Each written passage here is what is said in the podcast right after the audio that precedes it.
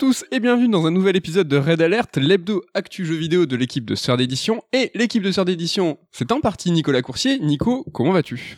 Bonjour à toutes et tous. Bonjour Miguel Cafi. Tu t'es fier de toi Il faut savoir qu'il a, il voulait me parasiter mon lancement et il m'a, il m'a, il m'a dit tous les noms de toutes nos émissions pour que je me tout perde, fait pour, euh, pour te perdre. que je me mélange. Et t'as réussi, voilà, parce qu'il faut savoir que c'est la seconde prise, la première. J'en ai, j'en ai, j'en ai raté une. Euh, oui, bon, ça roule, sinon? Oui, oui, oui, tout va bien, euh, trop tranquille. euh, Les terrasses réouvrent, les gens chantent dans la rue. À 16h, ils sont bourrés, c'est cool. c'est vrai qu'à 16h, ça, ça jette des verres en l'air, tranquillement. Bon, au sommaire de cette émission, on va parler euh, d'un jeu et d'un dossier, de Returnal et de la fin du modèle premium pour les jeux AAA. Point d'interrogation. Mhm, Point d'interrogation, c'est un peu dur à dire à l'oral, mais tu, l'as- tu fais bien de le préciser. Mais avant, retour sur, retour sur l'épisode, voire même les épisodes précédents, euh, un Sur Strike EX dédié à Resident Evil 8 et un Red Alert rétrospectif de la série Resident Evil. Je pense qu'on est bon, on a fait le plein de zombies, et je crois qu'il semblerait, enfin, d'après les, les retours, vous avez vachement apprécié cette rétrospective, donc un petit peu souvenir. Euh, à l'occasion, peut-être qu'on se prêtera à, à cet exercice. Il y a un Zelda qui sort en juillet, euh, peut-être que ça pourra faire un... Grave. Mais c'était très fun à faire pour nous. euh, On a passé un bon moment. Et Ouais. euh, c'est cool, c'est qu'il y a le podcast qui traite l'héritage Resident, la saga, et la nouveauté, le podcast à part sur Village. Mm, mm. Je pense Village aussi, maintenant, vous êtes pas mal à l'avoir fini. Donc, n'hésitez pas à écouter le podcast et nous dire euh, votre avis sur le jeu aussi. Carrément. Mais ouais, le Zelda, j'essaie de, de voir euh, les prochains grosses séries qui, enfin, nouvel épisode de, de grosses séries et le Zelda, c'est vrai que donc le, le remake, enfin le- l'adaptation de Skyward Sword sur Switch, Ouais, Le ça portage. Ça peut être une bonne idée. ça peut être un peu. Ratchet cool. Clank ne compte pas sur moi. J'en ai fait aucun. donc. Oui, je vais faire un épisode en solo, une heure, une heure solo. Mais du coup solo, euh, je pars, hein, c'est parti. parce que je, garde le mic. Je vais partir sur euh, une chronique sur Returnal ou Returnal. Je sais pas si je vais tenir l'accent euh, pendant toute la chronique, mais mais je vais tenter. Ce que je vais vous proposer aujourd'hui, en fait, c'est une chronique non pas en trois points, mais en trois claques. Car en effet, hein, j'ai reçu plusieurs gifles en jouant à Returnal, mais c'est pas forcément celle que vous imaginez. Donc évidemment, restez la troisième va vous étonner. On va commencer par la première, c'est la claque de la surprise, car en effet, la première, je l'ai pas vu venir. J'ai pas vu venir le fait que le jeu allait autant me plaire. Pourtant, Housemark euh, ou Housemarquee, hein, je sais pas, les vrais, euh, les vrais disent peut-être Housemarquee, c'est un studio finlandais donc qui est derrière le jeu et chez Xrd on les connaît plutôt pas mal. Car si tout le monde reconnaît la grande qualité de leur jeu d'arcade inspiré des maniques shooters de l'époque comme euh, Resogun ou Nex Machina, nous c'est plutôt Outland qui nous a marqué, un jeu d'aventure en 2,5D édité par Ubisoft, aussi inspiré par les shooters et notamment euh, Ikaruga. En fait, on l'a tant apprécié qu'on lui a consacré un dossier de plus de 30 pages dans notre MOOC Download, et là je parle pas de CERN mais bien de console syndrome. Nico, est-ce que tu te rappelles de cette époque? Ouais, Download, donc on en parle souvent, malgré tout, malgré son statut de, d'ange parti trop tôt, hein, donc euh, on le dit souvent, c'est notre plus gros four éditorial. Hein. Oui, c'est vrai. C'était même notre troisième livre, donc on, on avait sorti Zelda, notre livre sur Zelda, juste un mois après ou avant, je sais plus, heureusement d'ailleurs. Je crois que c'était ap- après. Il ouais. nous a sauvé la... Il a sauvé la... il a sauvé la boîte en fait. Mais euh, c'était un concept, alors sans vouloir dire qu'on était précurseur ou quoi que ce soit, mais on parlait des jeux dématérialisés, donc c'était euh, un MOOC en fait qui euh, composait, je crois que cinq ou six dossiers en fait, consacrés chacun à un jeu différent. Alors je l'ai dans les mains là, on a, on a ressorti un exemplaire. On, on est en septembre 2011 hein, pour la publication. C'était euh... Ouais, et niveau jeu, je crois on parle de From Dust, on parle de Bastion. ouais Outland, donc euh, le jeu de Housemark, Splusion Man, Block That Matter et The Dishwasher et Insanely Twisted Shadow Planet. Ouais, et à chaque fois le principe c'était d'aller euh, d'aller discuter avec les devs et donc à chaque fois on a eu des interviews, on a eu des assets graphiques parce que c'est un bouquin illustré pour le coup. Et euh, donc euh, à chaque fois les, les les studios de devs jouaient le jeu et euh, ont accepté avec plaisir de parler avec nous, c'était super cool. Et c'est un projet dont on reste fier malgré tout, hein, même s'il a pas trop trop marché. Et notamment la maquette hein, qui était super cool. Euh, tu en dire Alors, deux mots peut-être Ouais, c'est rigolo parce que euh, donc on était comme tu l'as dit en contact avec chaque studio qui nous qui nous ont fourni des assets qui étaient euh, à l'époque exclusifs et sur Outland on a eu des interviews des devs mais ils nous ont pas filé les assets. Et en fait jusqu'au dernier moment euh, la maquette on a galéré et pour le coup c'était moi qui l'avais fait la, la mise en page et euh, je sais pas si tu t'en souviens la première version de la maquette j'étais parti sur un délire justement shoot 'em up avec plein de petites boulettes et tout. C'était sympa mais pas ouf. Je t'avoue, je m'en souviens plus, hein.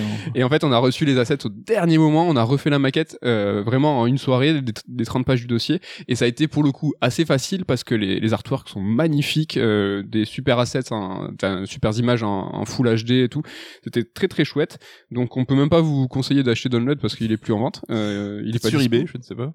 Et pour rappel, il en reste encore 500 exemplaires chez mes parents. hein, on sait pas Voilà, pas donc quoi- envoyez une lettre aux parents de Med, hein, ils vous le feront un prix d'amis. Je crois que je l'ai déjà raconté, mais Faites mon père essayait d'en vendre au marché. Euh, je sais pas si vous habitez euh, près de Toulouse, hein, la petite ville de Muret. aller au, marché le samedi matin pour trouver un download. Côté du fromage. C'est peut-être possible. On repart sur Returnal. hein. Du coup, euh, le nouveau jeu de Housemark Returnal, euh, donc c'est un third-person shooter survitaminé qui se déroule dans un monde SF. Euh, je l'avais un peu dans le collimateur et, j'avais annoncé dans les précédents Red Alert que je le sentais bien, mais je m'attendais pas du tout à une si grande surprise, je m'attendais pas du tout à recevoir une si grande claque. Returnal, c'est aussi une nouvelle IP, une nouvelle licence. Ça, c'est aussi surprenant et ça fait du bien. Euh, ce manque d'innovation dans les franchises, c'est quelque chose qu'on déplore souvent, mais c'est aussi quelque chose qu'on peut comprendre quand on parle de AAA. L'investissement nécessaire pour développer un jeu de cette ampleur est énorme et les risques s'en trouvent équivalents. Donc difficile d'en vouloir aux constructeurs et studios de ne pas risquer des dizaines, voire des centaines de millions dans une nouvelle licence que personne ne connaît. Et je crois que tu vas peut-être nous en parler tout à l'heure, euh, des licences AAA, tout ça. Néanmoins, reconnaissant que dernièrement, je trouve que que ce soit les éditeurs ou les constructeurs, ça tente des choses. Euh, L'objet de la chronique, hein, c'est pas du tout les nouvelles IP, mais vraiment, je trouve qu'il y a du neuf partout. Je vais cependant m'attarder un petit peu sur Sony, hein, car Returnal c'est une exclusivité PS5. Au cours des dernières années, Sony a lancé plusieurs nouvelles franchises. hein. On, peut, lister euh, Horizon, Days Gone, Ghost of Tsushima, et je pense qu'on peut aussi citer Astro comme IP licence. Ni- Nico, est-ce que t'es ok avec, ça? Est-ce qu'une nouvelle licence, ça fait euh, toujours plaisir Tu vois? Est-ce que ça contribue au fait que ça étonne Ouais, carrément. Et comme tu l'as dit, euh, quand c'est encore plus des triple A de l'ampleur de, de- des jeux euh, financés par Sony, tu vois Death Stranding aussi par exemple, c'est encore vrai. plus remarquable et vrai, euh, on peut louer là-dessus le, le courage éditorial qu'il faut. Après, bien sûr, le but c'est de- d'installer des marques et de décliner derrière, mais t'es jamais à l'abri que ton univers rencontre pas son, son public.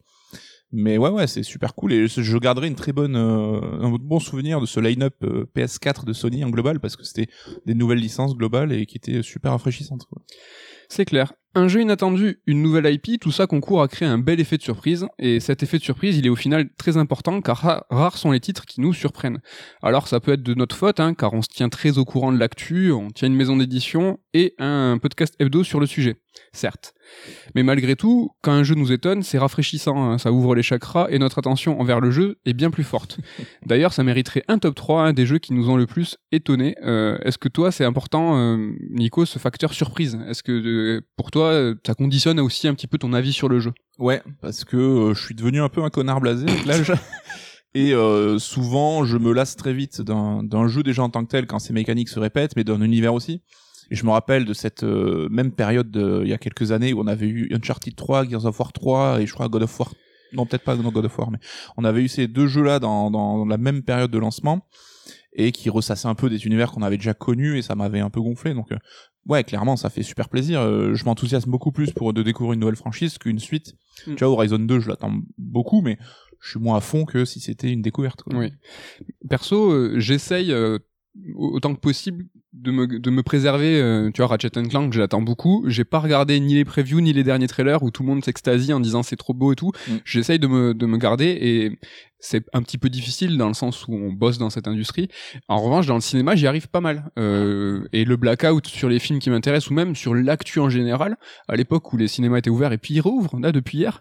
euh, moi, ce que j'adorais, c'était aller au ciné et puis euh, pas vraiment savoir euh, ce que j'allais voir ou pas savoir vraiment le synopsis et tout et être. euh, je pense que tu prends une claque d'autant plus forte quand tu sais pas de quoi il en retourne quoi. Et ça, c'est- cool, je trouve. Ouais, ouais, ouais. Et c'est vrai que dans notre époque, justement, tu le disais, la communication a tendance à rabâcher. On a Mm. chaque jeu a droit à 4-5 trailers, avec souvent le launch trailer. Maintenant, c'est la nouvelle mode où il te dévoile absolument toutes les surprises du jeu. Donc, euh, si au moins il y a un trailer évité, c'est bien le launch. C'est clair, fois. le launch trailer, faut pas le regarder, je pense de Donc, base. euh, ça devient presque un challenge maintenant d'esquiver un peu, sans compter aussi que maintenant, dès que tout le monde joue, ben, ça partage des screens, machin. Donc, chacun partage une image, donc en soi, c'est pas méchant. Mais quand t'as 15 mecs qui partagent 15 images différentes, bon. T'arrives à te faire euh, l'histoire finalement. Bon, mais du coup, je m'excuse, hein, je viens de vous épargner cette première gifle, hein, qui est pourtant très agréable, hein, car voilà, vous êtes au courant, vous êtes prévenus, donc l'effet de surprise sera sûrement un peu amoindri, mais pas d'inquiétude, d'autres gifles vont arriver. Et donc, c'est la claque, la claque numéro 2, là, qui arrive, qui se pointe, c'est la claque technique, alors celle-là, c'est une gifle de précision, ré- réalisée avec doigté. Returnal, c'est le premier vrai nouveau jeu next-gen de la PS5, hein. on a une belle démonstration technique de la machine avec le remake de Demon's Souls et Astro's Playroom, mais là, on franchit un stade supérieur. Le côté précurseur du jeu augmente clairement mon enthousiasme. C'est clair que je suis un petit peu, chaud. Mais comme l'effet de surprise, euh, le fait que ça soit une nouvelle IP, c'est des facteurs qui jouent pour le jeu. Et ça, on peut pas lui enlever, tu vois. Donc le titre, il tourne en 4K 60 images par seconde, hein, constant, ça tourne comme une montre Richard Mille, hein, donc ça, ça tourne très très bien.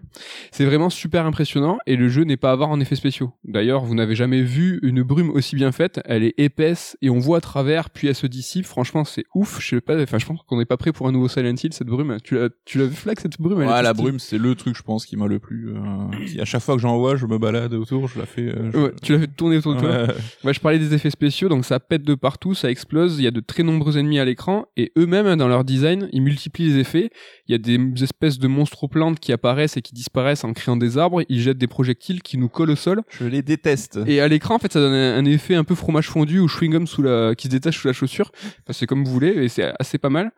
Euh, c'est assez pas mal. Et il y a beaucoup d'ennemis euh, très lumineux aussi, euh, avec des beaux effets de transparence qui me font beaucoup penser à ceux du film Final Fantasy, les créatures de l'esprit. Et euh, tout ça, ça tourne parfaitement, sans aucun ralentissement, sans bug. Euh, c'est assez bluffant, je trouve. Ils étaient classe, ces ennemis, euh, ces effets spéciaux. Euh, T'as trouvé ça mortel? T'as trouvé ça stylé? Ouais, ouais, ouais, ben, c'est vrai que, enfin, le jeu est techniquement, tu l'as dit, une claque, mais c'est surtout par les détails et par les effets, quoi, et que ce soit les, les, euh, Les particules. les particules, le brouillard, tu l'as dit, enfin, ce qui contribue à l'ambiance au global, quoi. Il y a, il y a un effet d'un téléporteur, je trouve presque cheap, mais il fait vraiment next-gen. Tu sais, quand tu te téléportes, tu te transformes en petite boule, Mm. et c'est quelque chose qu'on n'avait jamais vu sur les générations précédentes. Je trouve pas que c'est l'effet le plus réussi, mais c'est vraiment l'effet où tu dis ça, je l'avais pas, j'avais jamais vu avant, quoi. Mais c'est, ouais, ça serait, je serais curieux de voir euh, quel budget il a eu, parce que c'est vrai que Sony le vend et euh, comme un triple A, parce Mhm. que la proposition, peut-être le, le mérite aussi, et techniquement il tient la route, mais je suis pas sûr que ce soit un budget équivalent à- aux autres triple A de Sony, donc. euh, Non, je pense pas non plus. Bon, je vais pas m'étendre sur la direction artistique qui est tout simplement incroyable. hein. Si vous aimez les délires euh, science-fiction façon Metroid, Alien et surtout Prometheus, vous allez être servi. Le jeu il fourmille de détails et son atmosphère contribue au fait qu'on a toujours envie d'y revenir. Qu'est-ce que t'en as pensé toi de, de du lore de cet univers? T'as trouvé ça euh, ce- cet SF Prometheus? Je pense, On a tous la même ref, on a Ah tous ouais, parlé non, de Prometheus. c'est- trop ça, quoi. Et moi, c'est ce qui me, ce qui m'a accroché dans le jeu, parce que c'est vrai que t'en parleras, mais le système de jeu, le côté roguelite et tout, à la base, c'est pas forcément mon délire. Mais moi, ça a été la, la claque quand j'ai pris la manette la première fois, voir la gueule du truc. Tu dis, c'est vrai que ça pourrait être un Metroid euh, en la vue TPS, l'ambiance, euh, pas un Prometheus, pour le coup. Même s'il a beaucoup beaucoup de défauts, moi c'est un film que j'aime bien malgré tout, même si je sais qu'il est pas très très Non, mais sur l'univers quand même. Mais ouais, ouais, c'est euh, cet univers-là, il est, euh, enfin, d'autant le, le biome 1, je trouve que c'est, Mm. On pourra discuter peut-être de la pertinence de le mettre en premier pour le côté euh, justement peut-être rebutant pour certaines personnes, mais moi je trouve qu'il a un côté envoûtant et Ah ouais, la pluie. Puis Prometheus, il est pas cité directement, mais presque quoi. T'as vraiment des créatures géantes. Non, franchement, bon, on va pas trop vous vous en dire justement parce que c'est c'est ça concourt au fait que on a envie d'y revenir, on a envie de découvrir toujours un petit peu plus. Voilà pour l'aspect graphique, hein, mais si nos yeux sont pris à partie, nos oreilles aussi, le son 3D est complètement ouf. Hein, avec un casque ou une bonne barre de son, je trouve que l'expérience de jeu, elle est vraiment transfigurée. Et ça, il faut le coupler à la bande son composée par Bobby Clerk, Bobby Clerk, Bobby Enfin, j'arrive pas à le dire, c'est le compositeur de Midsommar. Franchement, c'est chaud à c'est un finlandais aussi j'imagine, Hein S'il a un nom à dire dur à prononcer. Moi, je trouve que la bande son, elle est vraiment, elle, elle est sublime. Hein. C'est pas vraiment une OST qu'on va pouvoir écouter hors jeu, même si j'ai essayé. Mais au sein de l'exploration, c'est parfait. En fait, c'est des nappes sonores, mais avec des motifs euh, qui sont reconnaissables. Franchement, je trouve que ça tue. Je sais pas si t'as marqué toi cette bande son. Pas vraiment parce que c'est un jeu quand même assez intense et du coup t'es très attentif aussi au feedback sonore, mais Ouais. plus les bruitages, le sound design au global. Mais ce sound design m'a mis une branlée aussi justement, ça fait partie des, des gros points positifs du jeu. Mais, ouais, mais Mais comme- j'ai pas de musique en tête qui me reste après coup, mais Ouais. je- Mais le son, comme tu dis, ça, elle sort aussi de la manette. Alors, on n'est pas du tout face à des gimmicks rigolos. Hein. Ce que vous entendez provenant de la DualSense, ça sert le jeu et ça sert même le joueur. C'est vraiment des choses à prendre en compte pendant la partie. Et le meilleur exemple, c'est le son distinctif qui vous renseigne sur le fait que votre shoot secondaire est rechargé. Et quand vous êtes acculé par quatre monstres, hein, vous n'avez pas le temps de contrôler le cooldown euh, de votre arme et ce son, il vous sauvera la vie euh, plus d'une fois. Est-ce que toi, c'est ce genre de truc que tu veux parler, euh, ces petits gimmicks Enfin, justement, c'est pas des gimmicks. Je veux pas, veux pas dire c'est pas des gimmicks sonores parce que c'est ultra utile. Ouais, mais il y a tout un travail qui est fait sur l'interface l'UX, qu'on appelle l'UX lui, donc la manière de retranscrire des informations factuelles aux joueurs, et ça passe par ben, l'agencement de l'interface de jeu, les placements de, des indications, etc. Et euh, du coup, c'est très, enfin, il y a un taf de ouf qui est fait là-dessus, quoi. Et euh, clairement, la manette en main et avec le son, ça, ça rajoute euh, la prise d'information. Ben on reste sur la manette justement avec les, vibrations qui sont subtiles, bon pas révolutionnaires mais toutes très précises. Il y a certaines informations importantes pour le gameplay qui proviennent des vibrations, mais ce que j'ai surtout apprécié c'est le surplus d'immersion que ça apporte. Un petit exemple, hein, quand vous récupérez des obolites, donc c'est la monnaie du jeu qui est laissée tomber par les ennemis après leur mort, à chaque fois qu'une obolite vous touche, donc euh, quand ça va dans votre poche en gros, euh, vous sentez une mini vibration, c'est une nano vibration même, et c'est très subtil. Et les obolites, quand vous les recevez, c'est pas une par une, hein, c'est des grandes grappes, et donc vous allez les quand vous allez vous allez les prendre, vous allez toutes les sentir une par une chacune d'entre elles. Et c'est super rigolo comme sensation. Et ça c'est qu'un seul exemple parmi l'ensemble des des, des, des, vibrations en fait qui sont utilisées au sein du gameplay et de la sensation. Est-ce que toi t'as trouvé ça assez immersif ces, ces, ces vibrations HD ouais, ouais, mais ça fait partie de mon premier choc manette en main comme je disais. Et notamment la pluie. On sait que dans Astro c'était aussi l'effet de pluie qui avait pas mal euh, plu aux gens. Et là, dès que tu commences, t'es sous la pluie, donc déjà l'ambiance, le côté oppressant, et les, les, les, vibrations dans la manette qui retranscrivent cette pluie qui tombe, et euh, ouais, ouais, ça rajoute de ouf. Hein. Et les gâchettes aussi, j'imagine que c'est ton point suivant. Presque, presque le point suivant. Donc là, j'ai parlé des graphismes, du son, des vibrations. Les trois sont exploités de façon next-gen. Hein. C'est ça qui est étonnant et très appréciable. Mais il reste un dernier élément qui est brillamment utilisé, c'est les gâchettes. Alors là, c'est tout con, mais Housemark a pour la première fois utilisé la résistance des gâchettes de la DualSense de façon innovante et surtout utile. Euh, comme pour le reste des éléments, c'est pas du gimmick. Hein. En fait, ils ont réussi tout bonnement à ajouter un bouton à la manette. Alors comment ça? C'est que la gâchette gauche, celle qui est habituellement euh, utilisée pour euh, viser dans les FPS, possède ici deux niveaux de pression. C'est-à-dire comme la manette GameCube ah, c'est. Je fais une tête de troll, vous le voyez pas euh, à l'audio. mais c'est pas. Euh, ouais, ouais. Jusqu'à la moitié de la gâchette, c'est pour viser comme d'hab avec un petit zoom. Mais si vous enfoncez la gâchette, là, ça vous permet d'utiliser la fonction secondaire de votre arme, celle-là même qui est une fois rechargée émet un petit son. Et là, vous commencez à comprendre qu'il va falloir jongler avec beaucoup de notions en même temps dans Returnal. Euh, une chose importante, malgré le déluge d'effets visuels, de sons, de sensations, malgré toutes ces sollicitations, le jeu il reste toujours lisible. Donc t'en parlais, hein, ces gâchettes, euh, c'est une, euh, encore une chose en plus qui fait next gen, une chose qui, bah, qui, qui est pas encore utilisée comme tu dis, c'est cool quand ce qui pourrait être apparaître comme des gimmicks en fait sert un vrai propos. Et mm. euh, c'est que ces gâchettes là, c'est quelque chose qui j'ai eu du mal à m'y habituer au début parce que souvent quand t'as les ennemis qui pop, t'as un petit stress où tu vas appuyer fort sur la gâchette justement. Alors je sais pas si j'ai halluciné, mais j'ai l'impression que récemment il y a une mise à jour qui rend la gâchette plus résistante ah, dans la première course en fait. D'accord. C'est depuis euh, genre ce week-end, enfin quoi, j'ai joué donc. Euh, je parce que c'est vrai que souvent j'avais euh, tendance à déclencher le tir secondaire sans le faire exprès souvent et là j'ai l'impression qu'ils ont rajouté un peu de résistance dans la première partie il y a eu beaucoup de mises à jour mais on, va y revenir sur ça euh, pour terminer sur cette seconde claque hein, donc la claque technique je voudrais insister sur le fait que c'est l'amalgame de tous ces éléments qui façonnent l'expérience sensorielle du jeu et sensorielle là c'est vraiment le mot hein. vous allez ressentir entendre et voir comme vous ne l'avez jamais vu pardon pour le petit Euh, et vous allez donc du coup comme vous avez jamais vu ça dans un jeu vidéo donc c'est une sollicitation complète d'essence hein. euh, alors là on a l'impression que je décris Mona Lisa comme euh, en 4DX mais Returnal c'est il essuie les plâtres. C'est le premier gros jeu next-gen innovant. C'est donc normal je pense d'être un peu déboussolé et très enthousiaste face à cette proposition. D'autres feront bien mieux dans quelques mois mais comme je l'ai déjà dit même en le sachant on peut pas retirer ça à Returnal tu vois. Au global comment t'as vécu cette expérience next-gen? Tu as toutes ces sensations amalgamées. Est-ce que t'as vraiment eu euh, l'impression d'avoir un premier jeu PS5 euh, entre les mains. Bon, on a fait il y a pas longtemps le bilan des six premiers mois next-gen et c'est vrai qu'on le constat c'était qu'on manquait encore de jeux qui étaient complètement dédiés à ces machines-là. Et euh, là c'est enfin c'est à peine le, troisième sur PS5 si on compte Astro et Demon's Souls. Donc oui on est super à l'affût du moindre petit truc euh, next-gen et c'est ça fait partie du plaisir en disant inconsciemment j'ai ma PS5 et elle est rentabilisée un petit peu quelque part quoi. Donc ça ajoute euh, ça rajoute une couche en plus de, de kiff. D'étonnement et c'est pour ça on a l'impression que j'en fais des caisses et moi je suis très enthousiaste sur ce jeu je l'ai vraiment adoré mais voilà, le fait qu'il soit qu'il soit le premier, ben on peut pas lui enlever non plus quoi. C'est comme ça. On passe à la troisième claque. Hein, la dernière, c'est la claque christique. Hein, car selon l'Évangile de Matthieu, après avoir reçu une gifle sur la joue droite, il faut tendre la gauche. Et comme moi, je venais de prendre un aller-retour, ben, j'ai avancé mon visage entier pour subir une dernière rafale. Et cette dernière claque, hein, c'est la plus importante, c'est la claque de la révélation. Donc j'ai fait exprès, hein, j'ai pas encore décrit ce qu'était réellement le jeu, son genre, j'ai simplement dit que Returnal était un TPS survitaminé. Donc vous en conviendrez, c'est pas très clair. Hein. Et désigner le genre d'un jeu, c'est pratique, car ça sous-entend que le jeu dont il est question dépend d'un certain, nombre de règles et de normes connues. Le souci, c'est que plus le temps passe, plus les genres se mélangent, et donc mettre l'étiquette d'un genre à un jeu, c'est souvent faire de gros raccourcis. Dire que Returnal c'est un roguelike ou un roguelite, c'est vrai, mais c'est dommage de le cantonner à ça.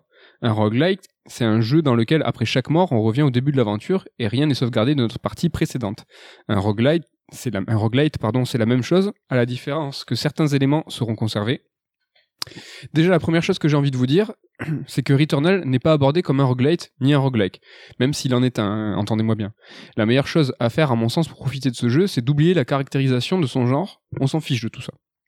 Returnal, c'est un jeu solo très arcade, de 25-30 heures environ, dans lequel vous incarnez Selene, une astronaute qui est, qui s'est crachée sur une planète qui s'appelle Atropos.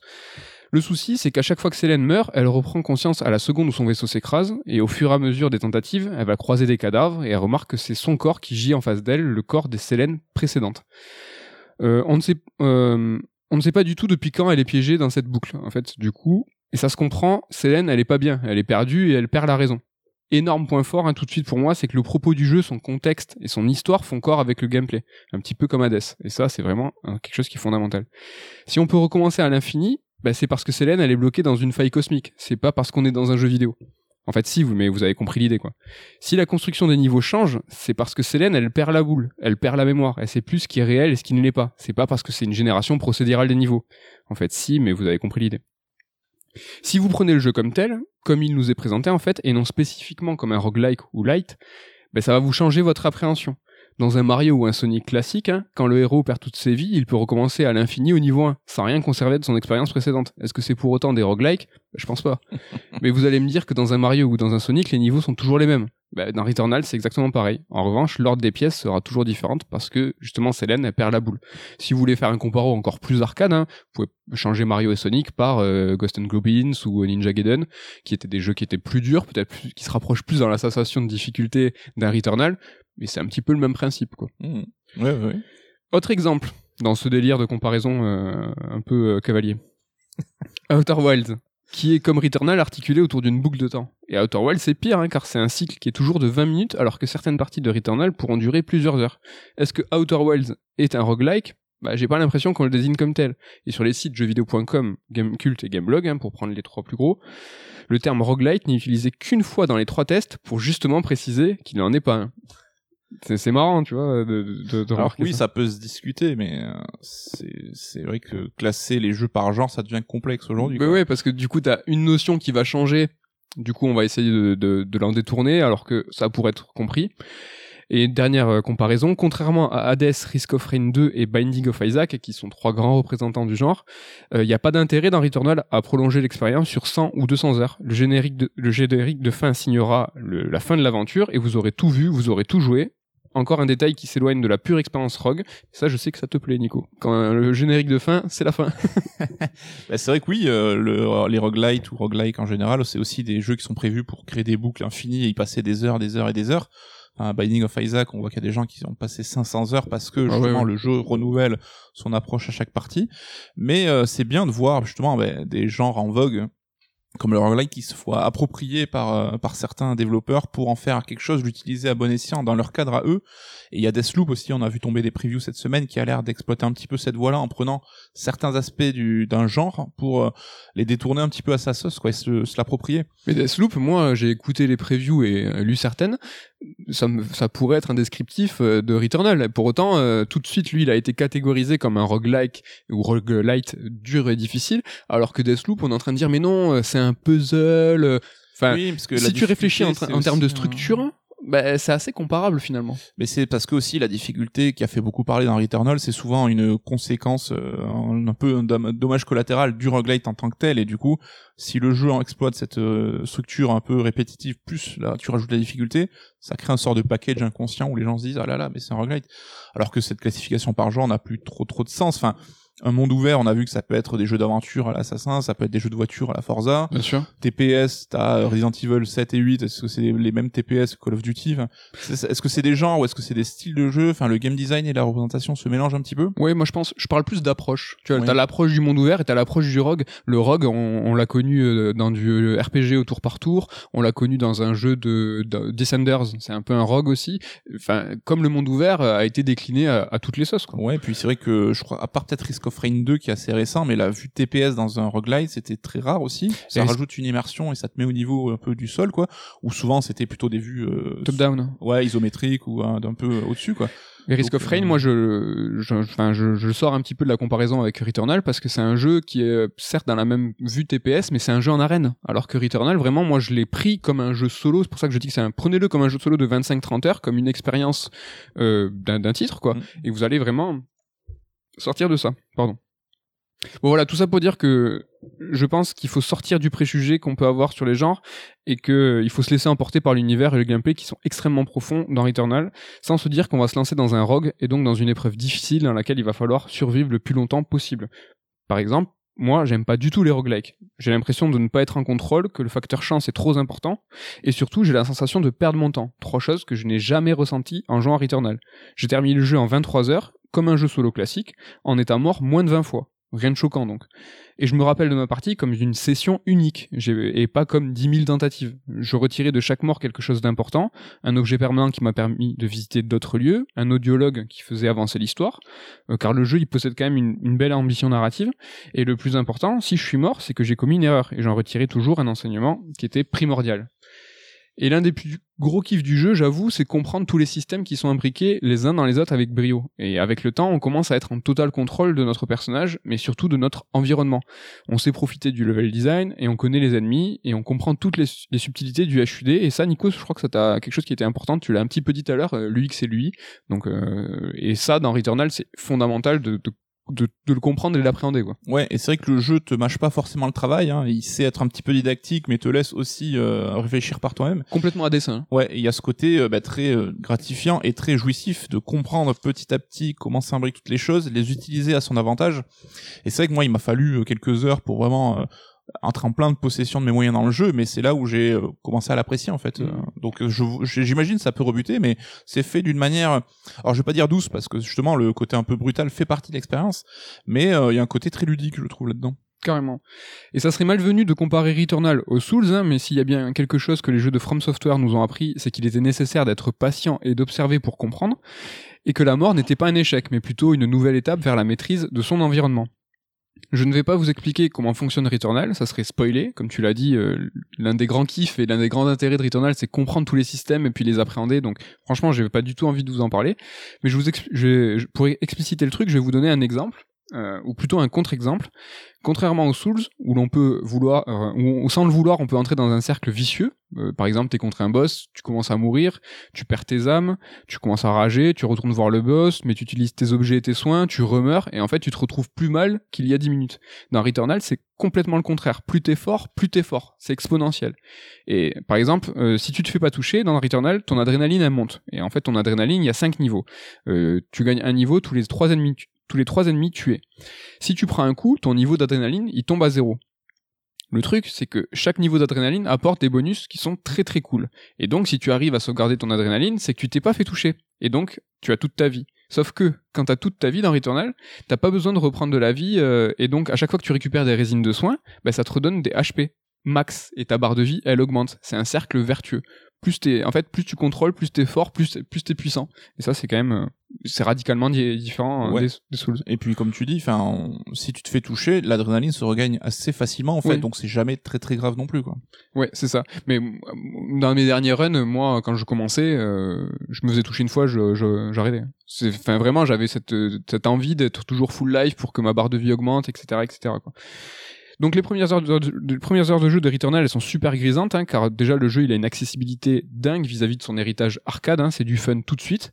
Et le début du jeu il est aussi excellent car on est à la découverte de tous les systèmes, de son univers incroyable, et même si on meurt un peu, on découvre, on explore, et je trouve que c'est super génial. Petit à petit, comme je viens de le dire, on devient plus fort, et plus on comprend, plus on roule de- sur le jeu. Pas d'inquiétude, hein, la suite du titre euh, reste vraiment trop bien. Euh, on apprend, en apprend plus sur notre situation. Donc euh, Célène qui est sur cette euh, cette planète un peu inconnue. On maîtrise des nouvelles armes et on commence à faire des choix risqués. Et faire des choix risqués, ça c'est quelque chose qui est super important dans le système de Returnal.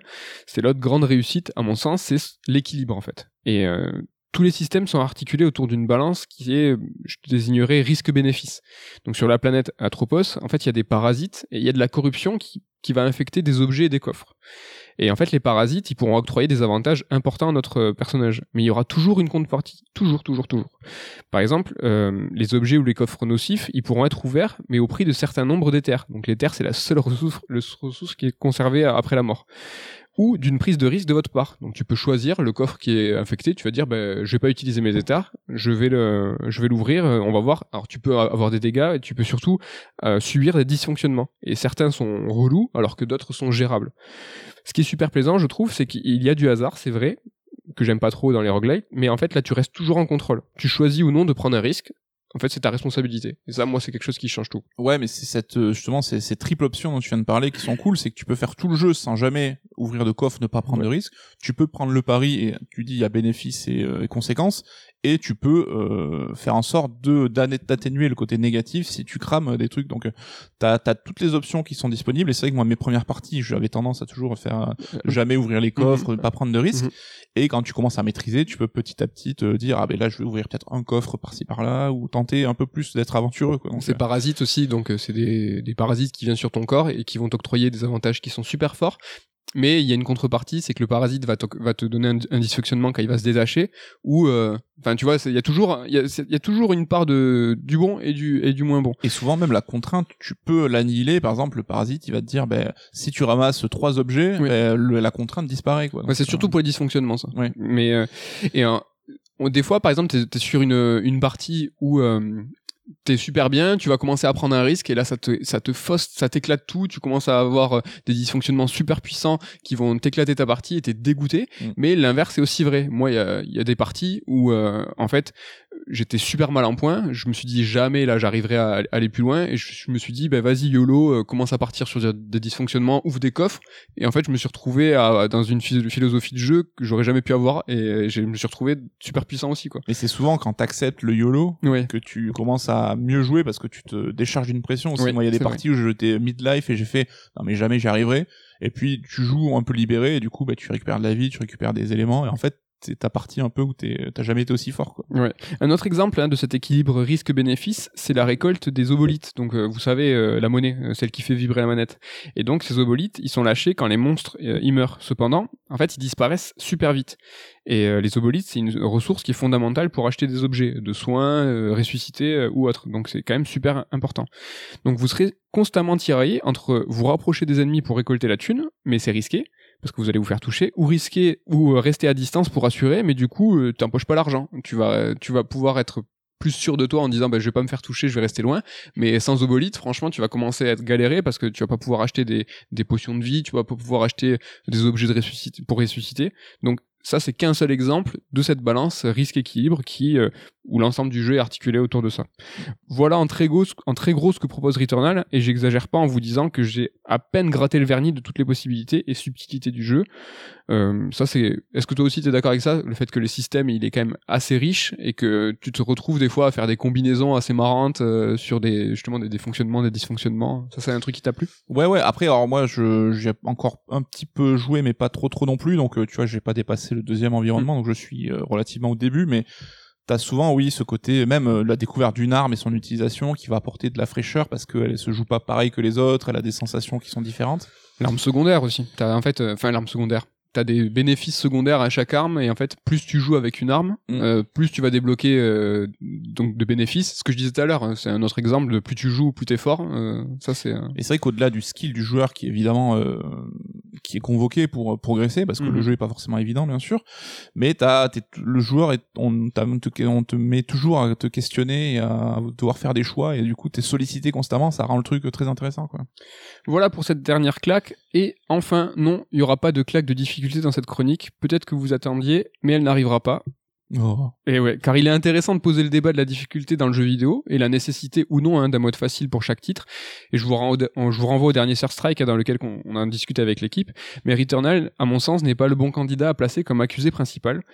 Pour moi, toucher à la difficulté, c'est toucher aux mécaniques, et donc c'est toucher à l'équilibre, et c'est détruire la balance risque-récompense qu'on vient de voir ensemble. Et donc, quelque part, c'est tuer le jeu, ou tout du moins, c'est un peu tuer son intérêt. pour moi, Returnal, c'est complètement hors de propos de le mettre comme accusé. Autre exemple qui je pense sera assez parlant, c'est Trials, le jeu de moto de Trial d'Ubisoft. C'est un jeu qui est super difficile à cause ou grâce hein, à la physique de son moteur de jeu. On pourrait proposer un mode facile qui casse la physique du jeu, mais l'intérêt du jeu, bah, il s'en trouverait mais totalement annulé. Mais je trouve que Returnal c'est pareil. C'est que je vois pas l'intérêt de, de jouer à un jeu Trial. Je vais citer un grand sage, Nicolas Coursier, dans le dernier Sur Strike.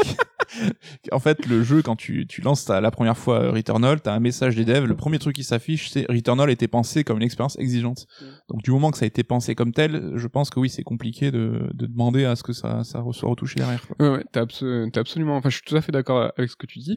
Euh, ben, dans le dernier euh, sur Strike, hein, j'en parle aussi. euh, moi, je vois pas de souci à proposer un mode debug ou un mode ouvert façon Hitman 3, dans lequel on peut choisir librement le niveau, se mettre la vie infinie, pour ceux qui veulent juste explorer ou kiffer. Mais attention, dans ce cas-là, pour moi, bah, c'est plus, euh, c'est plus le jeu. C'est parce que c'est plus le même système. Et comme jouer au jeu d'Ubisoft de Trials, euh, jouer à un jeu où ta moto, bah, elle a plus les règles de physique imaginées par euh, par les développeurs. Bah, tu peux kiffer, mais en fait, tu joues pas à Trials, tu joues à un jeu où t'es sur une moto, mais ça n'a plus rien à voir. Jouer à Returnal sans, sa complexité de système, sans son équilibre précis, tu peux. Moi, j'ai aucun problème pour qu'il y ait un monde euh, debug euh, ou un mode complètement ouvert. hein. Moi, ça me pose pas de problème, mais ce n'est plus le jeu. Voilà pour Returnal. hein. Pour moi, c'est le GOTY. Euh, euh, hors surprise de fin d'année. Les mots sont lâchés. Ouais, hors surprise de fin d'année, je sais pas ce qui Horizon 2, je pense pas que ce soit un GOTY, je sais pas euh, un truc peut-être Deathloop, il va pouvoir euh, étonner, Euh, peut-être Nintendo, on attend qu'il nous balance quand même des, grosses cartouches pour la fin d'année, mais à ce jour, moi c'est mon GOTY, vraiment je le trouve euh, exceptionnel. Et comme tu en parlais tout à l'heure, c'est un, jeu qui est sorti six mois après la, console. Là, on est peut-être en face, en tout cas pour moi, d'un GOTY sorti six mois après la console. Je crois que c'est jamais arrivé d'avoir des si grosses cartouches qui arrivent si vite dans la vie d'une console. Elle me sort pas Ocarina of Time, oui. Pour la vie, pour Sony en tout cas. Pour ce, eux, ils mettent du temps. C'est vrai. Ninda- Sony, peut-être Nintendo, euh. Nintendo, c'est vrai qu'ils euh, balancent du Breath of the Wild en lancement, du Ocarina Time. C'est vrai, j'avoue. Mais Sony euh, sont, tu vois, j'ai en mémoire souvent la PlayStation 2, euh, même Onimusha qui est arrivé euh, un an après. Mm. Il était bien, mais c'était pas un GOTY. Sony est long, long au lancement en tout cas. Ouais, mais ce qui est euh, étonnant, c'est Sony justement, enfin, on en parlera dans ma chronique après, mais le côté euh, force the player qui revendique, hein, c'est que pro- leur gros jeu exclu, c'est Demon's Souls et Returnal, des jeux exigeants qui sont adressés avant tout aux joueurs hardcore. Qu'est-ce Bah, que t'en penses de cette politique? En, en, en, en sachant que Deathloop, donc qui a été euh, donc Bethesda qui a été racheté par Microsoft, néanmoins Arkane, euh, j'ai parlé de Bethesda, mais donc Arkane qui a été racheté dans le bundle, euh, l'exclusivité de Deathloop reste PlayStation 5 et donc ça contribue à ce que tu viens de dire. Euh, on est sur Demon's Souls, on est sur Returnal et Deathloop, des jeux qui ont une philosophie euh, un peu euh, Et pointue. même euh, l'autre jeu de Bethesda, de Mikami, euh, Ah, Ghostwire Tokyo. Ghostwire qui- Tokyo. Enfin, c'est un jeu d'un créateur reconnu qui a une connotation hardcore du coup Oui. le mec qui est apprécié et je pense pas que c'était un jeu qui a été voué à un destin commercial incroyable donc on voit que Sony et là-dessus faut pas se, se, se mentir c'est une stratégie hein. c'est on voit clairement qu'au moins dans la première année de vie de leur console ils vont viser euh, les joueurs hardcore ce qu'on appelle les joueurs hardcore quoi ce qui est euh, pas con parce que c'est souvent les primo achetants d'une d'une nouvelle console c'est eux qui vont évangéliser les early adopters on dit en anglais c'est plus peut-être logique et euh, du coup ouais c'est c'est je trouve ça malin de de- d'aller sur ce terrain là quoi au moins ils se démarquent. C'est vrai que Nintendo ont, ont- une façon, une singularité qui est, qui est affirmée et qui est connue de tous. Hein. On sait ce que Nintendo va nous proposer. Microsoft, là, c'est un petit peu différent. Et là, euh, Microsoft c'est dans le côté opposé mais euh, sur le côté euh, bah, tout le monde doit avoir accès à mes jeux c'est des jeux qui sont euh, enfin gratuits dans le sens où si tu payes déjà ton abonnement c'est des jeux qui qui sont variés Mm. t'as du multi t'as du machin enfin c'est vrai que Sony ils ont leur délire à eux mais Ouais. on en parlera tout à l'heure un petit mot sur un vrai défaut hein, du jeu, c'est qu'il manquait une sauvegarde au sein même euh, d'une. Tu vois, je me suis forcé, je me suis cramé tout à l'heure. J'ai dit run. En fait, je voulais pas utiliser le mot run parce Mhm. que j'ai parlé de partie tout ça, mais bon, euh, tant pis, je me suis cramé. On va parler de run. Au sein même d'une run, euh, tu peux pas sauvegarder. Et euh, ça, ça a été soulevé par les euh, par les joueurs qui ont qui ont pointé ce manquement et le studio a, a, tu vois tout de suite dit euh, c'est vrai. Franchement on s'est raté. Je pense qu'ils avaient euh, ils avaient vraiment cette volonté que les joueurs ne puissent pas abuser du jeu euh, avec une sauvegarde ou ce genre de choses. Bien qu'il y a une solution simple que tu dis bah c'est une sauvegarde unique. Oui. Quand tu la reprends bah, elle s'efface et tu peux pas abuser le jeu. Je vois pas trop ce qui les a bloqués là-dessus. Alors ils doivent avoir leur raison, mais je vois pas trop la logique. Et ce qui est même rigolo, c'est qu'ils t'incitent en disant, si tu veux faire un break dans ta run, justement, bah, tu mets ta console en veille. oui. Ce qui est un conseil peu commun. ce qui est risqué en tout cas Et ce qui est chiant, parce que du coup, moi, c'est pour ça que j'ai pas trop trop joué quand j'ai eu le jeu au départ, parce que j'avais un autre jeu sur PS5 en parallèle, et je savais que je pouvais pas jouer un petit peu à Returnal, changer de jeu, revenir, fallait à chaque fois que je fasse des runs entières. Et euh, du coup, c'était un peu plus contraignant, mais bon. C'est méta en fait, c'est risque-bénéfice. C'est que si tu si tu joues à Returnal, tu mets ta console en veille, tu prends le risque d'une coupure de courant et de c'est je pense que c'est au-delà de ça. beau, je n'avais pas compris. Mais en tout cas, ils ont euh, ils ont avoué, enfin ils ont avoué, ils ont dit oui oui c'est vrai, c'est un défaut. Euh, euh, Il y a beaucoup beaucoup quand même là de de mises à jour qui ont été faites, même certaines qui posaient quelques problèmes avec la sauvegarde, mais c'est réglé hein, donc euh, y a pas de souci.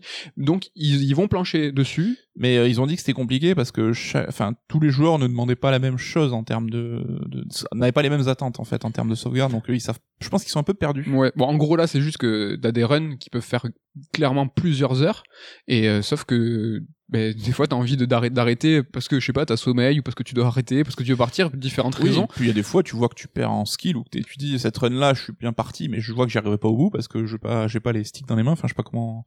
Je suis pas chaud quoi. T'es pas dans la zone, quoi. Ouais, donc euh, t'aimerais faire une pause. Quoi. Voilà pour Eternal. Juste un petit truc en fait que j'ai remarqué qui est, euh, qui, qui, qui est, qui est intéressant, c'est que euh, Coucou va se servir du café alors que mon, ma réflexion dure une phrase et euh, je vais devoir te lancer. Il y a un partout. non, je sais pas si tu te souviens euh, de Remember Me, Oui, qui avait en j'adore. fait, qui- non mais qui avait sa jaquette de jeu. Enfin tu vois, c'était des, c'était un studio français avec des gens euh, très intelligents euh, à leur board, qui étaient, euh, tu vois, engagés et tout, mais néanmoins c'était un jeu qui était Capcom à l'époque Mm. et qui s'est retrouvé avec une, une jaquette qui était pas des plus malines dans le sens où c'était un- le personnage féminin de dos où tu voyais son boule alors qu'il y avait quand même aucune raison il y avait aucune raison d'être et c'était une On s'imagine que c'est une idée du marketing. on, Euh, on imagine que c'est une idée du marketing et là on voit qu'aujourd'hui Returnal c'est une daronne qui a qui est quadra euh, ou, ou qu'un enfin c'est une daronne en fait ouais. qui est sur la jaquette de face et tu vois je me dis bah c'est cool ça avance ça a pas fait euh, soulever les foules mais je me dis c'est chouette tu vois Ouais, c'est un choix. Euh... Alors j'ai envie de dire audacieux, ce qui est un peu étrange, mais dans le jeu vidéo, ça devient assez audacieux. Et c'est intéressant parce que c'est un personnage qu'on n'a pas l'habitude de- d'avoir. Déjà une femme euh, héroïne, et en plus, comme tu dis, qui a un âge avancé. Mais tu vois, à l'époque, pour Remember Me, alors euh, c'est, j'ai rien contre Dontnod, hein, mais euh, c'est un, un exemple qui m'a marqué parce que on s'était pas trop euh, ému de ça. Tu vois, le jeu était sorti avec cette jaquette et on s'était pas dit euh, pourquoi les- pourquoi là-dedans, pourquoi on voit son boule? C'était une autre époque. C'était une autre époque. Mais aujourd'hui, que ça soit euh, la- donc Célène, une daronne vue de face, bah, ça fait pas non plus des mois, donc c'est chouette. C'est que ça, c'est que ça a avancé. c'est- ouais, ouais, ouais, je et que maintenant, c'est normal. Ouais, ouais, ouais. Ben, c'est positif. Voilà, donc c'est pour ça que je voulais que tu sois euh, avec moi parce que Ouais, t'allais je- te Faut que j'aille nettoyer vite fait là. Donc euh, lance un truc. euh, Ben, je lance un truc, je lance le top 3 parce Oui, que c'est voilà. c'est l'interlude. L'interlude top 3 aujourd'hui. Euh, tu vas les nettoyer ou on demande à Ken de faire une petite pause? Non, non, tu peux me lancer sur mon premier, puis pendant que tu fais ton top 3 à toi, je vais vite fait nettoyer. ouais. Vous avez les coulisses du Red Alert là, en, en- en live. Donc l'interlude top 3 cette euh, semaine s'intéresse à un sujet d'actu. Alors euh, c'est pas toujours le cas, on essaye souvent de faire quelque chose qui est hors de l'actu pour que ça soit était, euh, 100% concon. Décidé hier soir en... au dernier moment. C'est ça, mais là on va, on va s'intéresser à Sega. En fait, dans son bilan financier, Sega a communiqué une liste des licences qui étaient actives et dormantes. Et euh, Sega a pour ambition d'étudier chacune d'entre elles et peut-être en fait de les faire revenir sous forme de remaster, de remake ou de reboot. Donc le jeu pour cette interlude, ça va être de parler des top 3 top 3 des plans pour le futur de Sega. Qu'est-ce que va faire Sega? Alors tout de suite, on exclut euh, ce qu'on aimerait nous. Euh, tu vois, on Oui, va Ce que eux vont faire parce qu'on voudrait qu'ils fassent. Ouais, voilà. Enfin, ce qu'on imagine qu'ils vont faire. Tu vois, parce que typiquement, euh, moi, je partirais en couille, euh, je te parlerai Légende de Thor, Dragon Force, ou je te parlerai, je sais pas, d'un reboot de Sega Rally, de trop vénère, mais ça, j'y crois pas. Est-ce que toi, t'aurais des envies, t'es pas très Sega, je sais, mais est-ce que t'aurais des envies qui sont hors de ton top 3 parce que t'y crois pas du tout, mais ça ferait plaisir? Pas trop. Hum, je pourquoi pas euh, Sega qui revient justement sur Fantasy Star Online, le côté euh, pur RPG, ce qui était la série à la base, et ce qu'ils ont complètement lâché avec euh, la déclinaison online qui est devenue plus MMO et qui sont Oui. des bons jeux, des bons jeux, y a pas de souci. Mais Fantasy Star Online qui est dans la partie euh, licence active de ce slide. Ce slide, on va vous le faire passer sur Twitter hein, si vous l'avez pas vu passer. Euh, donc eux, c'est quand même une licence qui là, qui travaille en ce moment. ouais, ouais, mais ça ou Skies of Arcadia, je les vois pas du tout. Skies. Peut-être que t'as. Non, non, non, moi, non, Sky, j'y crois je pas. les vois pas du tout retourner dans le genre RPG et je pense que ça aurait pu être intéressant. C'est ça. Allez, je te lance sur ton top 3 des plans pour le futur de Sega. Alors c'est dans l'ordre du plus plausible au moins plausible. Enfin, on commence par le moins plausible pour Mm. moi, mais Ouais. on finira par le plus plausible. Ouais, ouais, ouais. Donc le moins plausible, mais que j'y crois quand même, ça serait un reboot de Jet Set Radio. Parce que, alors je vois. Attention, attention le mot. Toi, tu oui, parles. alors oui, il y a remake, reboot, Alors, y a re- remasterisation. Voilà, remake, remaster ou reboot. Pour moi, ça serait un reboot parce que on voit que euh, il y a quelques le jeu de skate qui reviennent un petit peu avec euh, le Skate 4 qui est annoncé. Il y a un autre projet dont j'ai oublié le nom. Je pense que tu peux reprendre l'esprit de Jet Set Radio, le côté euh, très fun, très funky et tout, mais euh, arriver avec une nouvelle, euh, un nouveau reboot en modifiant un petit peu le gameplay. Tu vois, je pense que le côté arène, euh, se faire du, du scoring dans une arène, c'est plus tellement d'actualité. Mais euh, la licence a quand même de la quelque chose encore à raconter. Je pense que ça serait un reboot intéressant du coup. Bah, c'est marrant parce que mon top 3 aussi c'est Jet Set Radio, mais c'est pas un reboot, c'est un remaster, moi, que je pense euh, que Sega va, va faire. Euh, déjà, pour que ça so- pour un remaster pas trop compliqué, il faut que le jeu il soit en 3D, tu vois, qu'il y ait euh, une base d'assets euh, connue. Là, on est sur du cel shading, donc je pense que ça peut être euh, une structure qui est assez entre guillemets assez simple à remettre au goût du jour de façon extrêmement convaincante. On, va faire monter les FPS à 60, on fait partir du 4K et surtout ils ont cette ambition un peu ou cette envie de faire revenir des vieilles licences. Alors tu vois, il y a eu le Panzer Dragoon, le remake du, du premier, je sais plus. Oui, c'est Oui, c'est le premier. Et House of the Dead, là, qui va arriver, et qui sont en fait euh, des remasters, qui sont pas ni des remakes ni des reboots. Et je pense que Jet Set Radio euh, peut rentrer là-dedans. Donc, euh, comme toi, mon top 3, c'est Jet Set Radio. Du coup, ça serait certainement pas fait par eux en interne. Ah oui, euh, si on peut. Ils ont tendance un peu à, à sous-traiter tous ces trucs. Quoi. Ouais. Oh, mais ça, j'y reviendrai, moi, un peu plus tard. Ton top 2 Mon top 2, ça serait alors là, j'ai du mal à choisir le bon terme, mais ça serait, ça concerne la licence Shinobi. Alors on serait entre le remaster et le reboot, mais ce qu'on appelle euh, une legacy sequel au cinéma, c'est comme euh, Star Wars 7, Jurassic World, un- une sorte de suite qui reprend des éléments iconiques, mais tout en créant un nouveau démarrage. Et là, pour le coup, on sait que euh, Guard Crush Game et euh, Dotemu, euh, tout ça sont chauds. Enfin, les mecs qui ont fait Street of Rage 4 sont très très chauds pour euh, Shinobi. Il y a même des petits euh, Ouais, ouais. des hommages dans le jeu. Et ça peut être une option super crédible qu'ils partent là-dessus. Mais du coup, ça serait certainement euh, la suite du dernier Shinobi. Alors, je sais plus combien il y en a eu exactement. hein, mais... Et Legacy Sequel, juste pour resituer viteuf au cinéma, mm, l'exemple le plus simple, hein, c'est Star Wars. Le, c'est que c'est la suite, mais c'est un reboot. Mm. Donc ça peut être un... Et c'est marrant, mon top 2, c'est aussi Shinobi. Ah, putain, mais, moi, c'est un remake cette fois. Remake de Shinobi 3. Euh, parce que le remaster, je, enfin pas possible, tu vois. Euh, là, il faudrait, euh, enfin la source, fin de base euh, du jeu Mega Drive, il y aurait tout à reprendre. Donc, quitte à faire un truc euh, à, reprendre depuis le début, je pense qu'il repartirait sur un remake, pas un remaster. Shinobi 3, c'est à mon sens le meilleur, et en tout cas c'est le plus culte.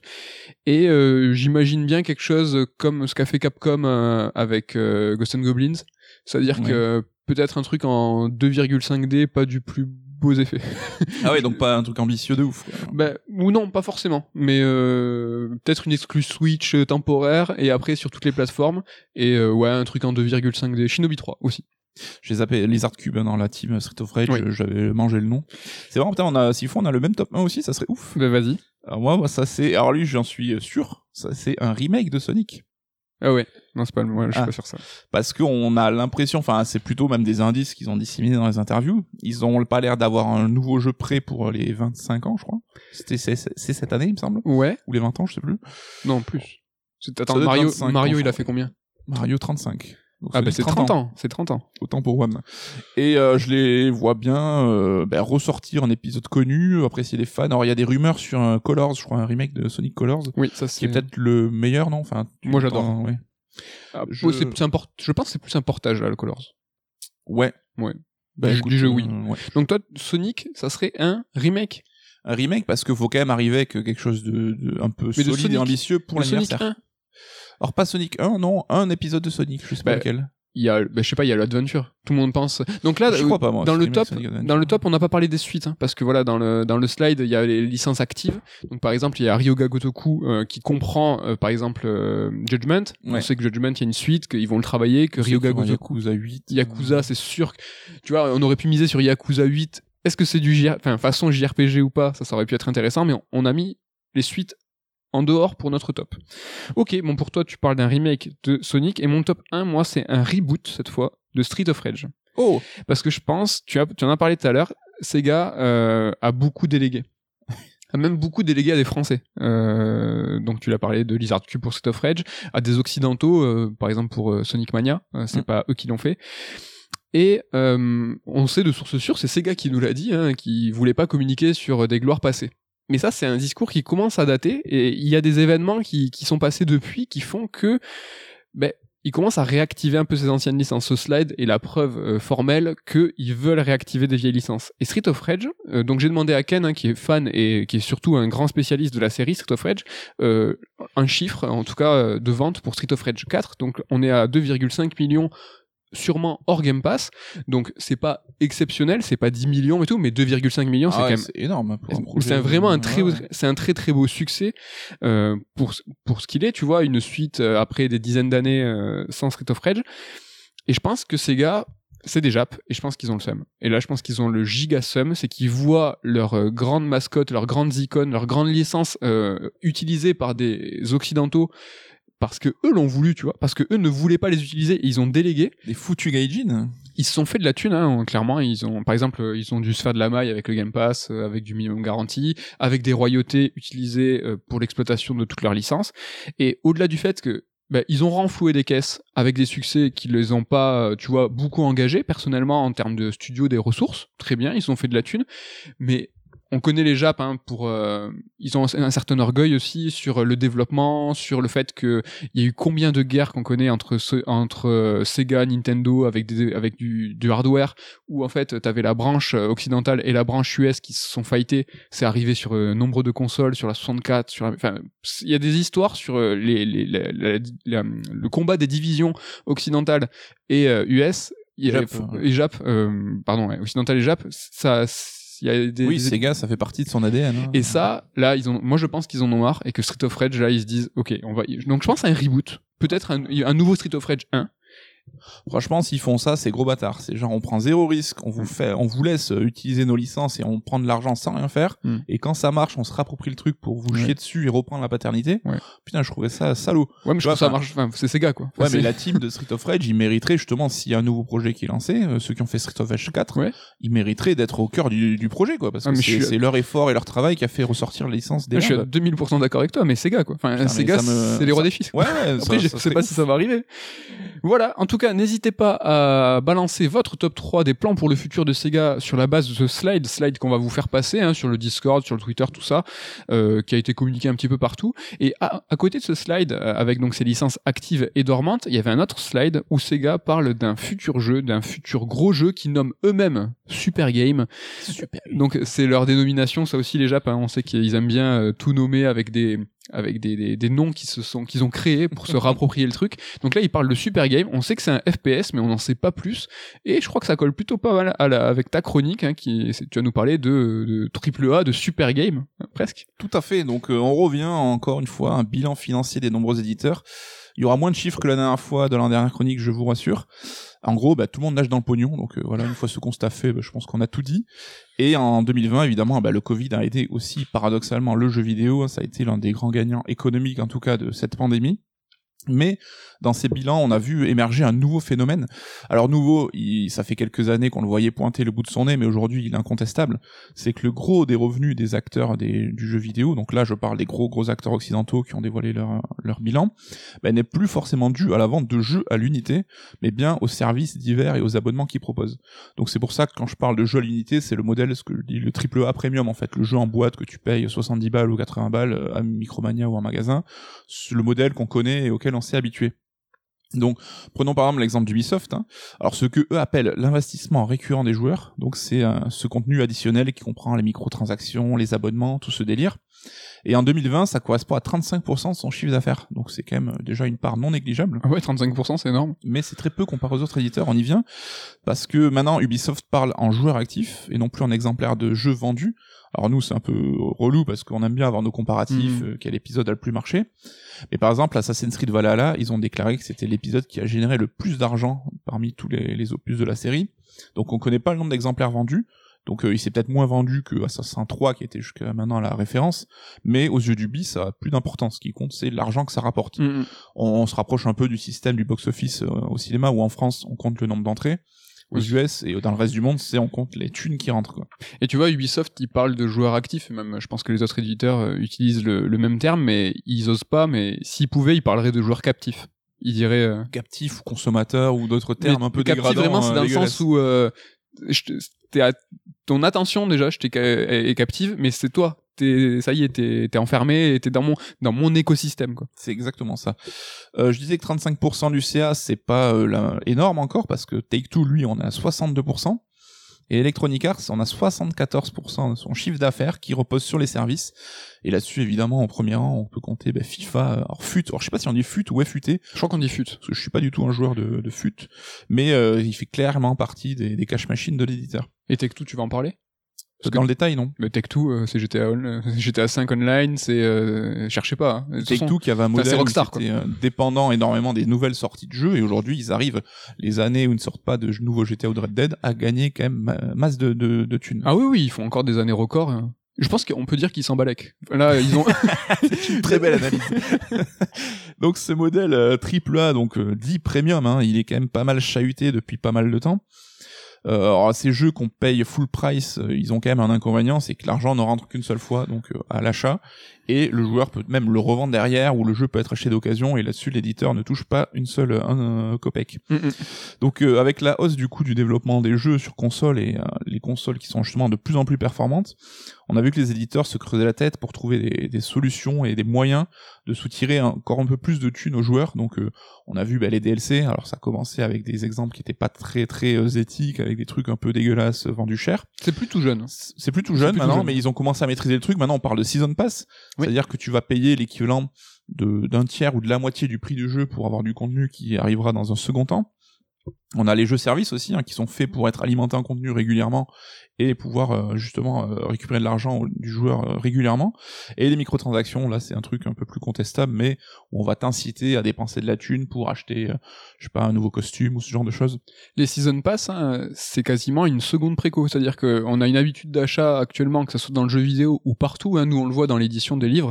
Nous, on fait pas de préco, par exemple, chez Third, parce qu'on veut vous proposer les livres quand ils sont disponibles. Donc, quand vous les achetez, vous les recevez. Mais, mais vous nous demandez tout le temps, tout le temps des Et dans le jeu vidéo, c'est extrêmement fréquent. C'est-à-dire que dès qu'il y a une hype sur un jeu, les précommandes sont... Enfin, le jeu est à peine annoncé, les précommandes sont ouvertes avec déjà à, disponi- à disposition les éditions collector. Donc, tu vas préco ton jeu, ton jeu sort, et si tu t'as pas pris l'édition ultra collector, on va tout de suite te proposer ton season pass. Mais c'est une seconde préco en fait. C'est que tu remets beaucoup d'argent pour un contenu que tu n'as pas et Oui. qui va arriver dans un second temps. Parce que le but de l'éditeur, c'est de prendre la thune le plus tôt possible. Exactement. Et euh, parce que comme ça, ça te laisse pas le temps d'avoir des de, de réfléchir à deux fois derrière et de d'annuler ton Et truc. puis la ils prennent la trésor et si- la- elle est mieux chez eux que dans nos poches hein, pour eux. hein. Et puis tu parles d'éditions collector, mais on a les éditions Prestige, Ultimate, machin, où chacun va te proposer un item en plus, une carte en plus. Enfin, c'est devenu, euh, on en rigole souvent avec euh, des diagrammes sur les, les, enfin Assassin par exemple, c'est devenu la spécialité d'Ubisoft de proposer 50 éditions différentes, quoi. Donc on se rend compte que depuis quelques temps, il y a une, vraiment une évolution et un souhait de mutation de ce modèle du AAA euh, qu'on connaît, qu'on a appris à, connaître avec le temps. Et tu l'as dit tout à l'heure, le cœur de la préoccupation des éditeurs, c'est la rétention des joueurs. C'est le but, c'est le graal à atteindre, parce que quand tu es dans le jeu, bah, tu es plus susceptible de dépenser de l'argent pour personnaliser ton expérience. Alors c'était plus évident dans les jeux multi ces derniers temps, parce que on- ça se comprend, hein, tu, c'est un jeu, tu vas jouer sur le long terme. Alors on voit que le pay to win, donc payer pour des améliorations qui te rendraient plus fort, c'est quelque chose qui n'a plus trop lieu d'être parce que c'était clairement pas pas très euh, pas très cool. C'est très mal vu euh, pour les communautés multi de toute façon. Oui. Et donc maintenant, on te vend du cosmétique, on va te vendre euh, un costume rigolo pour pouvoir te distinguer un peu de la masse des autres joueurs, ou alors on va te vendre du contenu supplémentaire. hein. C'est Mhm. une nouvelle map, un nouveau perso. Donc on voit pour par exemple les jeux de baston, on a maintenant les season pass qui sont des character pass, Oui. et on va te vendre les nouveaux persos à l'unité ou dans un pass global. Mhm. Et ben le but c'est pour justement relancer l'intérêt de ton jeu. Et on voit que même dans le jeu solo, c'est devenu le cas. On parlait d'Assassin, mais on en parle souvent. On a parlé de Assassin Valhalla qu'on a avait bien aimé tous les deux, mais Mhm. aucun de nous l'a fini encore aujourd'hui. Même si moi j'en garde toujours l'espoir et j'y joue une fois de temps en temps, je fais un chapitre pour essayer de le finir parce que j'ai envie d'avoir le fin mot de l'histoire. Ouais, mais tu vois, petite parenthèse, Ubisoft euh, a raté son coup avec nous. C'est-à-dire qu'on n'est pas captif. C'est-à-dire qu'on le jeu, on l'a pas fini, mais on a lâché l'expérience. Ils ont raté. Ouais, mais parce qu'on est des joueurs old school, on est Ouais. une euh, ma- en voie de disparition, une espèce en voie de on disparition. n'est pas baïonné, quoi. On n'est pas attaché. Et c'est vrai qu'on en parlait tous les deux. Il y a pas longtemps, le premier, euh, la première composante du season pass de Assassin est sortie. Oui. Et je te disais, mais le jeu est sorti il y a six mois, on l'a même pas fini et il rajoute encore du contenu. Enfin, qui a le temps, qui a l'envie de passer tout ce temps-là sur un seul jeu? Alors qu'il a été reporté. Le, la colère des druides a été reportée. Ouais. Donc, euh, Et c'est justement là tout le challenge parce qu'un éditeur, il sait aujourd'hui que la majorité des, des joueurs, et c'est pas du tout notre cas, comme je disais, nous on est vraiment un cas à part, ils achètent quoi, 3 à 5 jeux par an. Ouais. Et donc le but c'est, il se dit, je veux que tu joues à mon jeu toute l'année parce que si tu joues à mon jeu, tu joues pas au jeu des autres, et donc tu seras plus enclin à me filer du pognon à moi. Et dans le cas d'Ubisoft, j'imagine même que la stratégie, c'est de passer d'un jeu d'un jeu Ubisoft à l'autre. Tu vois, c'est ca- cadencé. T'as le Ubisoft clairement qui est en fin d'année à chaque Noël en, en gros. Et quand tu parlais de 3-4 jeux par joueur, c'est souvent dans les 3-4 jeux, euh, t'en as deux ou trois en fin d'année. hein. donc euh, t'en as 15 sur le premier semestre.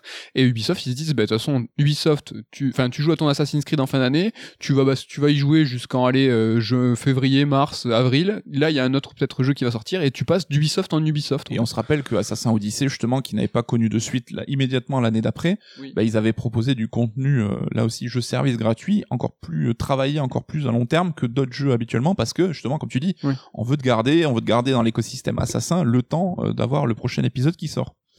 Il y a quand même une, euh, quelque chose d'assez négatif là-dessus, c'est qu'il faut avoir bah, accès à une console de jeu, par exemple, ou acheter le jeu. Et ça, les éditeurs, ça devient un petit peu une contrainte pour eux. Le but, c'est de lever toutes ces barrières d'entrée dans le jeu. Aujourd'hui, le ticket d'entrée, c'est acheter une console et un jeu, c'est Là, si tu achètes une PS5 et Assassin, c'est quasiment 600 balles. C'est énorme, Mm. tout le monde ne peut pas se le permettre.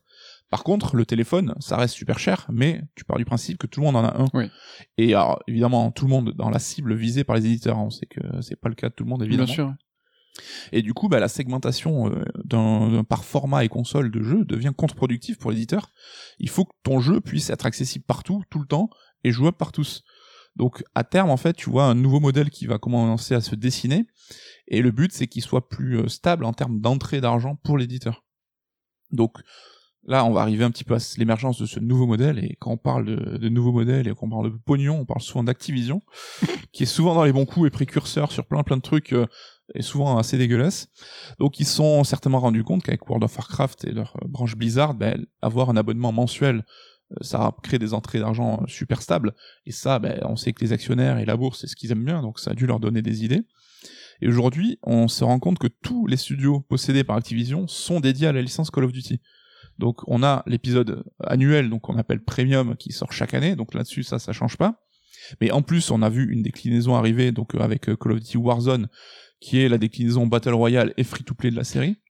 Donc là, t'as plus de prix d'entrée, le jeu est accessible euh, facilement. Et t'as Call of Duty qui est arrivé sur mobile aussi, donc euh, jouable sur tous les téléphones. Donc là aussi, tu ouvres un petit peu ton marché. Et euh, dans son bilan financier, euh, Activision euh, parle d'un écosystème de joueurs et de 150 millions de joueurs actifs. Donc là aussi, on parle en termes de joueurs. Et 150 millions, on est loin des chiffres de vente de n'importe quel Call of, même si c'est des cartons. Ah oui, non, c'est un monde d'ailleurs. Donc euh, là, on voit que vraiment on passe à un niveau au-dessus, quoi. Donc on a cette triple déclinaison de Call of. Le modèle premium qui va créer l'événement, qui est là en termes de marketing et qui va euh, enrichir la marque, enfin appuyer sur la solidité de la marque et qui rapporte quand même de l'argent, faut pas se mentir. On a ce modèle free-to-play qui va garder les joueurs dans le jeu sur le long terme. Et d'ailleurs, Warzone, il est décliné entre chaque épisode.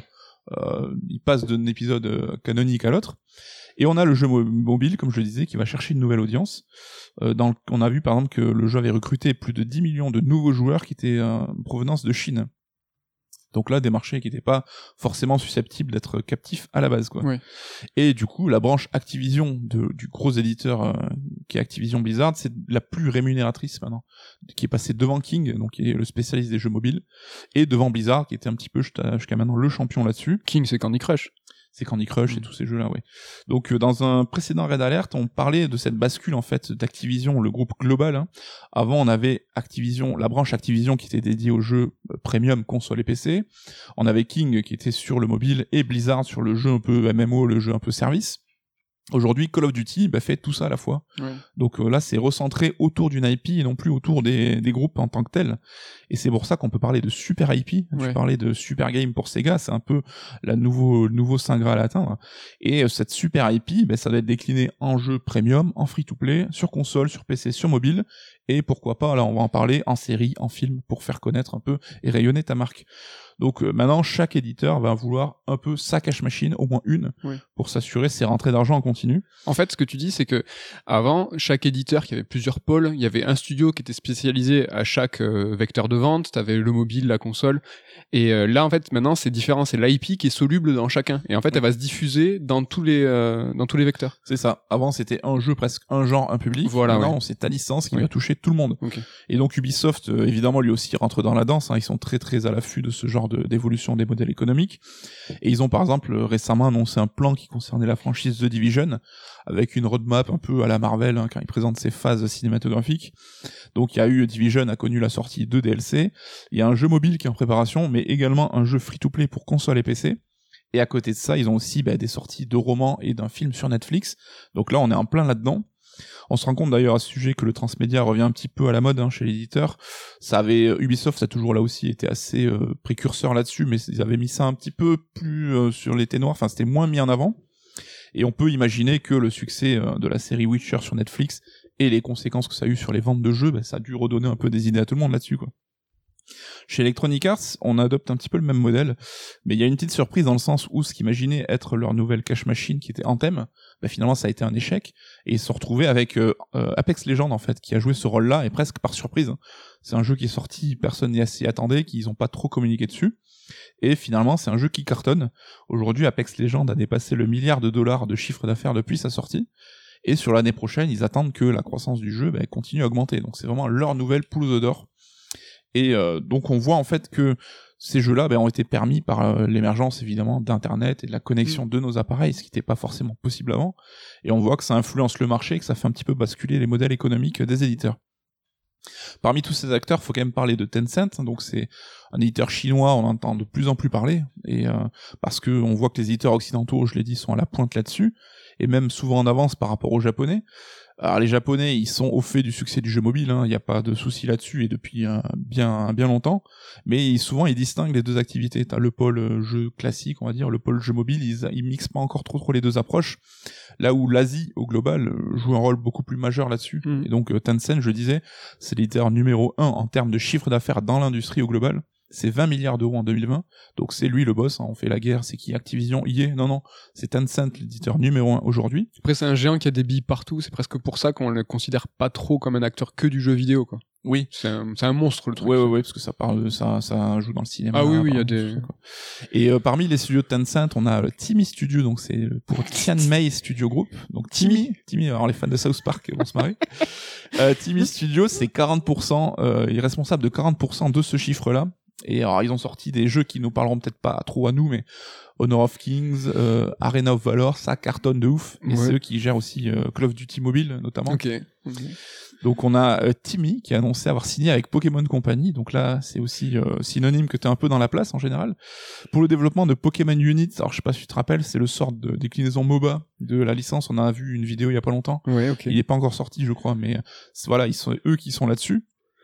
Ils ont signé aussi un partenariat avec Microsoft, et là pour le coup on sait pas encore à quel dessin, mais on s'imagine que euh, Microsoft est intéressé par l'approche de Timmy, notamment comment ils arrivent à décliner leur marque sur mobile et un free-to-play. Timmy, ça te fait encore marrer. non, vois. Timmy, j'arrive pas à m'en remettre.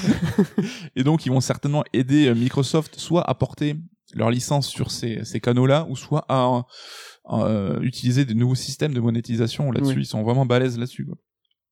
Tencent, euh, à travers un autre studio, cette fois Lightspeed and Quantum Studios, est aussi derrière la déclinaison de PUBG sur mobile, et c'est un, un titre qui cartonne en Asie, Hmm. donc on en attend peut-être un peu moins parler aujourd'hui, mais on voit que voilà, Tencent, ils sont dans tous les bons coups. Et euh, le but euh, illustré par Tencent et le but maintenant de tous les éditeurs, je le disais, c'est que ton jeu doit être jouable partout, à la manière de Fortnite. Fortnite, il est sur les consoles, il est sur les PC, il est sur les mobiles. Enfin, tu peux y jouer partout avec ton même compte. Et Genshin Impact aussi, tu nous en parlais dans un des premiers raids d'alerte, c'est aussi le but. Tu peux commencer ta partie dans le bus sur mobile, t'arrives chez toi, tu branches ta PS5, tu continues. Donc c'est en gros ton compte qui fait euh, foi et tu peux euh, jouer ta partie sur tous les supports possibles. Là, on retrouve un petit peu, alors, je sais pas si tu te rappelleras, mais le fantasme des companion apps. On a vu ça débarquer à une époque où chaque jeu avait sa companion app sur euh, tablette ou quoi. C'était souvent euh, des trucs un peu annexes qui te permettaient de prolonger l'expérience, mais de manière assez anodine, quoi. Et des années après, on se rend compte que ce fantasme est devenu une réalité, c'est-à-dire que le jeu t'accompagne partout, d'une manière ou d'une autre, et tu dois pouvoir y jouer dans toutes les configs. D'une manière indirecte, on se rend compte que c'est un petit peu ce que Nintendo a fait. Alors, c'était pas du tout la même démarche, mais avec la Switch, où ton jeu, Oui, ton écosystème, bah, tu l'emportes avec toi et tu peux jouer à ton Zelda. Donc le même Zelda euh, qui était avant le jeu de salon, tu peux y jouer chez toi, tu peux y jouer en déplacement. Et donc t'as toujours euh, le jeu à portée de main quoi. Et euh, voilà, Tencent en parlait, ça reste un géant. On parlait même pas de leur euh, investissement dans les autres studios. On voit que encore cette semaine, je crois qu'ils ont investi chez Remedy, donc euh, Oui. quelques billes à droite à gauche. Après, ont- moi, ça me fait penser à un autre truc, mais c'est à conclu, c'est sûr. c'est sûr. Euh, tu veux le tenter ou euh, Je- C'est Google, non ça te parle? Non, non, pas Google. Non, mais ce que tu dis, c'est Stadia. C'est euh, jouer partout, euh, jouer. J'ai même pas parlé de Stadia parce que pour moi c'est déjà mort dans ma tête. Mais oui, mais- c'était le but effectivement. Mais hein. c'est c'est un ton descriptif. T'as décrit Stadia en fait, mais c'est juste que qu'est-ce que ça, pourquoi ça va marcher? Pourquoi eux ils se sont plantés? Pourquoi Est-ce que c'est parce qu'ils avaient pas les bons partenaires? Parce que ils avaient pas les bons euh, soft en fait, enfin, les bons, ils avaient pas les bons jeux alors qu'ils avaient la bonne plateforme. Mais la formule, elle est, enfin la formule Stadia, c'est la bonne. C'est juste qu'ils étaient à contre-temps. Ils- C'est dommage. Enfin, on va pas les plaindre. les pauvres Google, les pauvres. Euh, on revient du coup un peu au fond de la du sujet de la chronique, c'est le jeu. Est-ce que ce jeu du coup premium AAA est mort Ouais. Bah je pense que la réponse est non, parce que dans tous les cas qu'on a cités, il y a quand même un jeu premium qui reste un petit peu la base de l'expérience. Ça reste un peu la tête de gondole, c'est lui qui va lancer un petit peu l'univers, c'est le vraiment le, le point de départ. Oui. Et euh, on trouve à, à l'autre extrémité de tous ces, ces, ces circonvolutions, ces nouveaux modèles, il y a des cas particuliers, notamment Sony, Oui. qui a fait du modèle AAA euh, premium bah, le cœur de sa stratégie. Euh, donc euh, il est vendu dans le même plein tarif aujourd'hui c'est plus 70 balles c'est 80 balles ça a été sous l'impulsion de Sony que ces prix ont augmenté et on voit qu'on en parlait tout à l'heure hein, Sony ils ont une vraie ligne éditoriale avec des jeux souvent solo qui proposent rarement des DLC ou des microtransactions hein. c'est vraiment ton expérience tu achètes ton jeu elle est finie et euh, t'as qu'une seule rentrée d'argent là-dessus quoi. Donc ils peuvent se le permettre parce qu'ils travaillent avec des studios qui sont très très talentueux donc qui font des, des grands jeux et euh, le succès est au rendez-vous. Mais on peut se poser la question hein, qu'est-ce qui va se passer quand l'un de ces jeux-là va se planter? Il y a eu tout le débat avec euh, le jeu de zombies hein, Days Gone. Death Gone justement où malgré la qualité bon le jeu a pas fait l'unanimité mais le jeu était plutôt correct et c'est quand même bien vendu Mm. on voit que Sony était assez réticent à lancer une suite parce que peut-être qu'il n'a pas atteint le fameux palier qui fait que bah, tu peux quand même euh, financer tout ce système là quoi Ouais, il a en plus il a pas floppé quoi. Il a fait des, des, des résultats moyens. Mm. C'est juste que peut-être qu'ils avaient des objectifs vraiment hyper élevés quoi.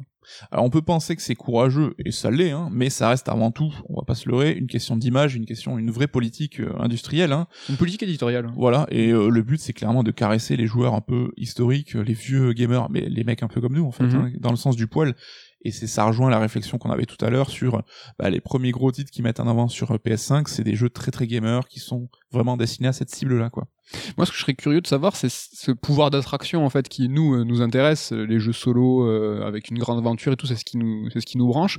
Mais d'un point de vue plus global, plus extérieur, comment euh, le grand public perçoit le jeu vidéo? Tu vois par exemple sur le journal de TF1, est-ce que s'il devait présenter un sujet sur le jeu vidéo, est-ce qu'aujourd'hui euh, le jeu vidéo est synonyme de ce que tu dis tout à l'heure, par exemple ces jeux qui se jouent partout, Genshin Impact, euh, qui sont euh, d'origine asiatique et tout, ou est-ce que le jeu vidéo ça reste justement ce que Sony travaille, ce gros jeu AAA, est-ce que c'est pas, tu vois, ce, ce porte-étendard, est-ce qu'il reste pas euh, encore réel, alors qu'en fait, tu, viens- tu l'as expliqué tout à l'heure avec les chiffres, le jeu vidéo aujourd'hui, c'est pas du tout le jeu vidéo AAA premium. Ce qui draine de l'argent, c'est euh, tout le jeu mobile, c'est tout le jeu multiplateforme, euh, comme tu l'expliquais tout à l'heure.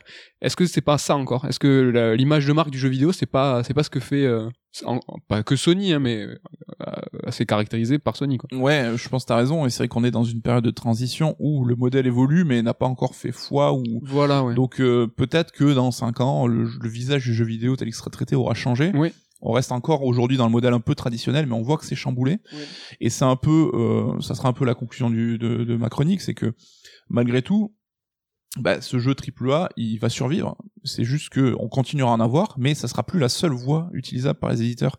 Et euh, on voit que par exemple Ubisoft, quand ils ont annoncé dans leur bilan qu'ils allaient développer beaucoup plus d'expériences free-to-play ou mobile, les gens se sont dit ah ça y est, euh, c'est un basculement, ils font ça au détriment des AAA. Et Ubisoft a même dû reprendre la parole pour dire non les gars, c'est en plus on garde, on continue à faire du AAA, mais il y en aura le même nombre que d'habitude, c'est juste qu'on propose des choses en plus. Donc euh, je parlais de Sony, on a aussi le cas de Nintendo hein, qui reste un petit peu à part, qui continue de développer ses jeux premium dans son coin. Et Nintendo, c'est même encore plus particulier, c'est qu'il a réussi à créer son propre écosystème un peu exclusif et qui est quasiment autosuffisant, c'est qu'ils font leur délire dans leur coin, leur jeu cartonne et continuent à contribuent à faire marcher l'entreprise. Donc, euh, et j'ai l'impression que Sony se rapproche un petit peu de ce de ce schéma-là, et c'est ce qui vise un petit peu quelque part, quoi.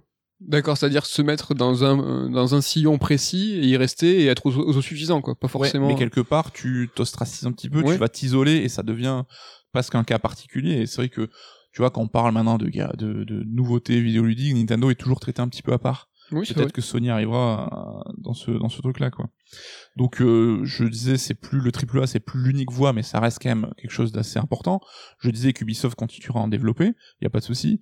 On parlait d'Electronic Arts aussi, et c'est intéressant parce que le studio Respawn, qui est à l'œuvre sur Apex Legends, c'est marrant parce que c'est aussi lui qui a développé Star Wars Jedi Fallen Order, mm. qui est le premier en gros triple A euh, qui a vraiment refonctionné chez EA, qui avait un peu délaissé ce modèle-là. Et on voit qu'un même studio bah, est capable de jouer sur les deux tableaux, donc ça veut pas dire que l'un va signer la mort de l'autre, donc ça reste jouable de proposer des triple A de qualité et euh, Respawn l'a bien montré et on voit que les joueurs ils sont toujours attachés malgré tout. Mais c'est hyper contradictoire parce que sur Fallen Order, c'est justement ce même studio qui va développer euh, un jeu à grand budget et qui va convaincre sur une licence Star Wars qui avait fait que décevoir et notamment sur Battlefront, le modèle qui était censé, tu vois, euh, réunir le plus de joueurs. Donc c'est presque ça va à l'opposé de ta conclusion, c'est que là pour le coup, c'est le c'est le jeu AAA qui a ressorti la, Star Wars de l'eau en fait, en disant ben on peut faire des gros jeux intéressant. C'est marrant, je trouve. Que... Bah, c'est le cas d'école qui montre, et j'espère que chez I s'en sont rendus compte. Enfin, je peux pas croire que ce soit pas le cas. C'est que tu peux pas mettre tous tes œufs dans le même panier et c'est pas une voie au détriment de l'autre. C'est qu'il faut proposer une offre globale aujourd'hui. Et euh, l'un, enfin, l'adoption d'un système, comme tu l'as dit, à la Battlefront de jeux service, etc., n'entraîne pas forcément une adhésion sans fin des joueurs et une entrée d'argent. Et à contre, contre de l'autre côté, mhm. je galère. Euh, un triple A ne signifie pas forcément un budget de dingue qui va être décevant en termes de vente. C'est que tu peux trouver ton équilibre facilement là-dessus. Et je reparle de Timmy parce que je voyais que ça te faisait marrer. Hein. Timmy aujourd'hui, il est à l'œuvre sur son premier gros triple A pour console et PC et il recrute en sens. Donc ça montre bien que même s'ils sont précurseurs sur cette nouvelle voie, et c'est ce que tu disais en parlant de JT, de TF1 et compagnie, mm. c'est que t'as quand même le désir d'aller chercher une sorte de légitimité que ils ne pensent non peut-être pas encore à l'heure actuelle, en allant un peu sur le domaine du jeu traditionnel. Et ça, ça montre bien bah, que le triple A, il a encore une importance énorme, quoi. Ouais, mais je pense que c'est le combat entre euh, la qualité de ton œuvre et la légitimité que le grand public peut te donner complètement hors sujet, mais par exemple, je pense que les romans Harry Potter qui sont extrêmement vendus, tu vois, euh, quelque part, euh, comment elle s'appelle déjà? J.K. Rowling. Rowling, elle se dit non mais ce que je fais c'est aussi de la littérature, c'est de la littérature pour ados, mais c'est un vrai livre. Alors qu'aujourd'hui on voit Harry Potter comme une cache machine, comme quelque chose qui est à fond dans le transmédia comme tu l'as évoqué tout à l'heure. Et finalement, et tu vois, c'est c'est global.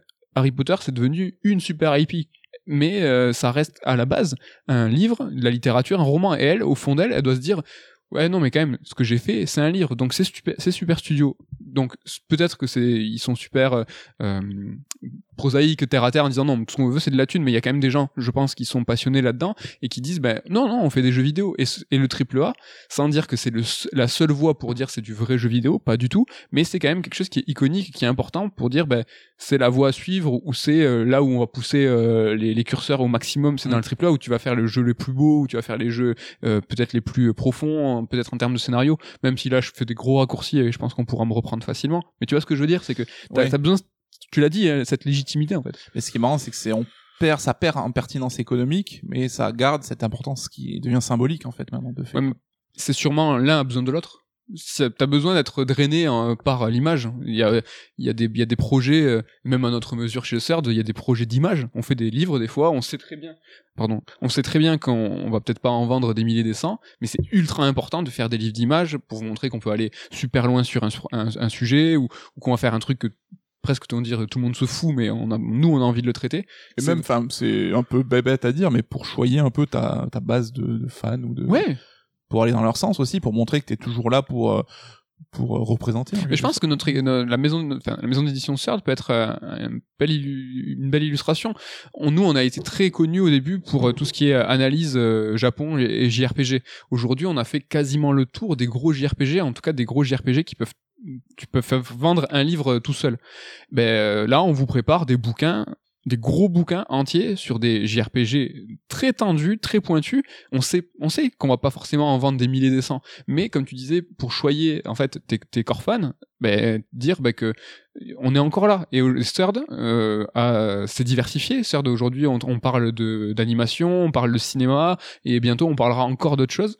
Mais on n'oublie pas. Tu vois, genre, on n'oublie pas, tu vois, on, on se rappelle, tu vois, on se rappelle d'où on vient.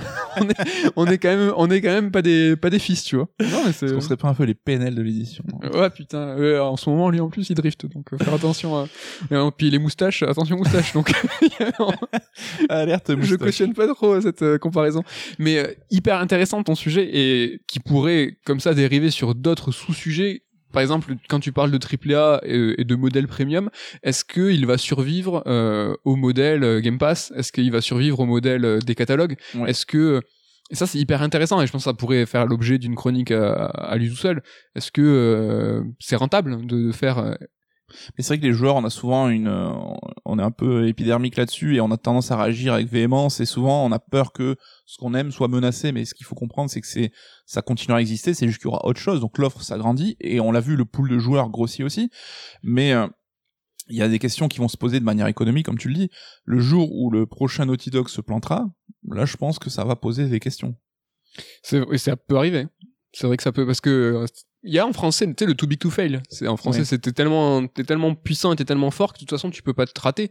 Ben, c'est pas une vérité, quoi. C'est que, Bah, Cyberpunk a été un cas, je pense, d'école, hein, parce que ça reste un immense succès. voilà, même, là, Cyberpunk, c'est un one. peu un too big to fail. C'est un too big to fail, mais qui fait sonner, je pense, pas mal de d'alarmes chez beaucoup d'éditeurs. C'est Oui. que attention, too big to fail, certes, mais euh, tu peux quand même te prendre des shitstorms dans la gueule, tu peux écorner ton image et euh, le- tout ce Oui, que tu as oui. construit pendant des années. C'est vrai que là, il y a une image construite de des années, et des années où c'était les chouchous des joueurs.